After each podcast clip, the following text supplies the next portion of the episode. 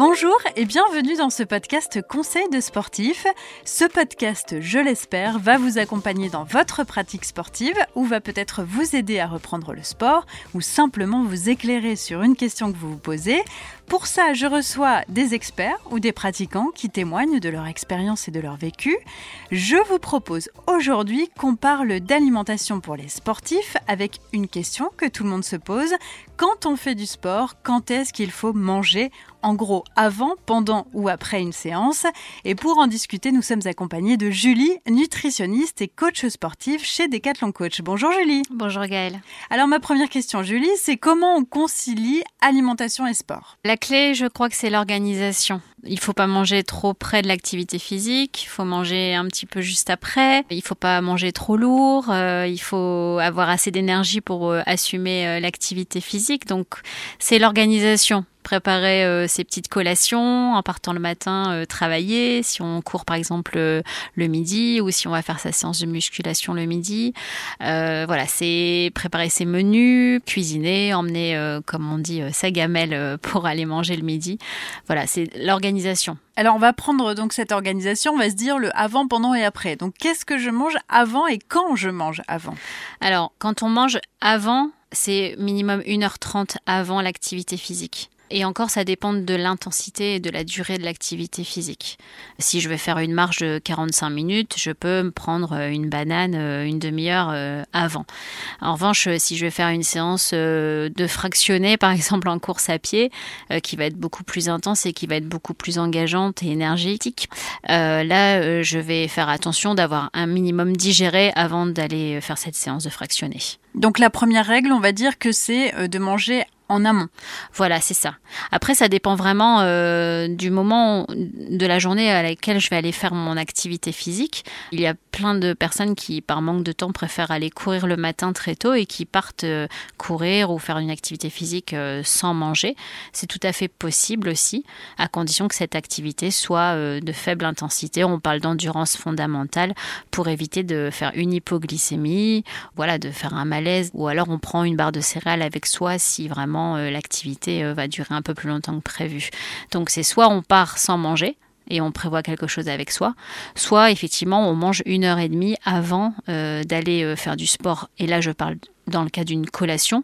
En revanche, si je déjeune le matin ou si je déjeune le midi, je vais attendre trois heures avant d'aller faire mon activité physique. D'accord. Voilà, ça dépend de la quantité euh, du repas. Si c'est une collation, une banane, une barre de céréales, je peux aller 1h30 après faire mon activité. Si c'est un repas euh, plus conséquent, euh, une assiette équilibrée, légumes, viande et puis céréales, plus le dessert, dans ce cas-là, je vais attendre 3 heures. Et pendant la séance de sport, en gros, est-ce que c'est mieux de manger ou est-ce que c'est mieux de pas manger? Là, ça va dépendre du, de l'intensité de l'activité et de la durée de l'activité.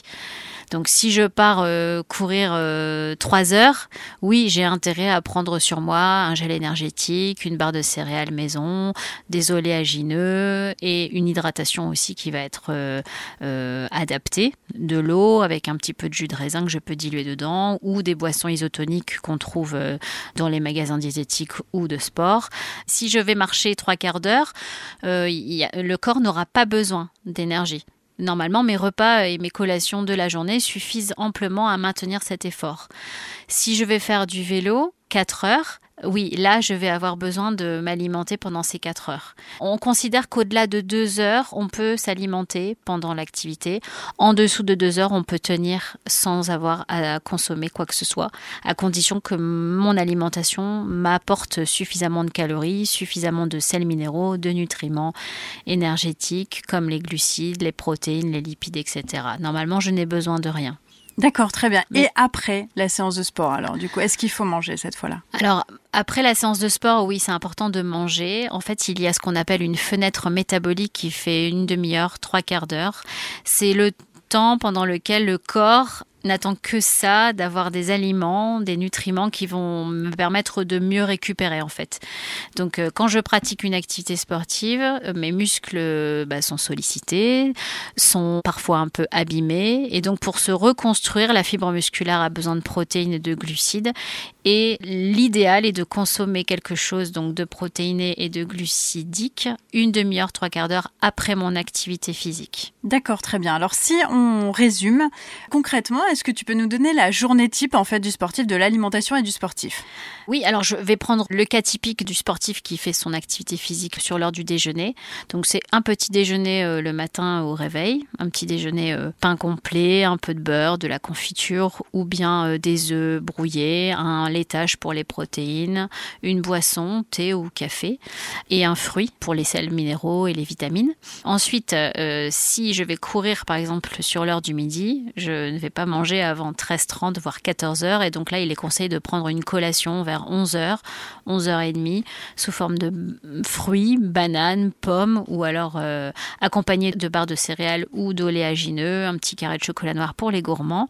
Je vais faire mon activité euh, sportive qui va durer en général une heure, voire une heure un quart, et là pendant laquelle je n'ai absolument rien besoin puisque la collation vient justement apporter l'énergie dont j'ai besoin.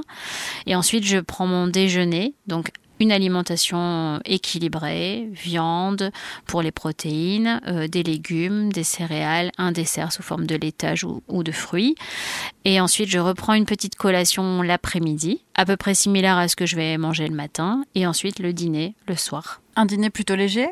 Alors, bah, plutôt léger, oui. Quels que soient nos objectifs, euh, c'est mieux pour euh, le sommeil, la récupération. Voilà, puis parce que le corps, le soir, n'est pas forcément apte à digérer un Welsh, mais plutôt quelque chose de léger, une salade, euh, voilà, avec des légumes, un peu de protéines, voilà. Eh bien, très bien. Merci beaucoup, Julie, pour toutes précisions. Merci à vous d'avoir suivi ce podcast. S'il vous a plu, eh bien, n'hésitez pas à le partager sur vos réseaux. Et pour celles et ceux qui ont un iPhone, un iPad ou un Mac, vous pouvez aussi nous faire un petit retour en mettant un commentaire ou une étoile sur Apple Podcast. On se dit à très vite pour d'autres conseils de sportifs.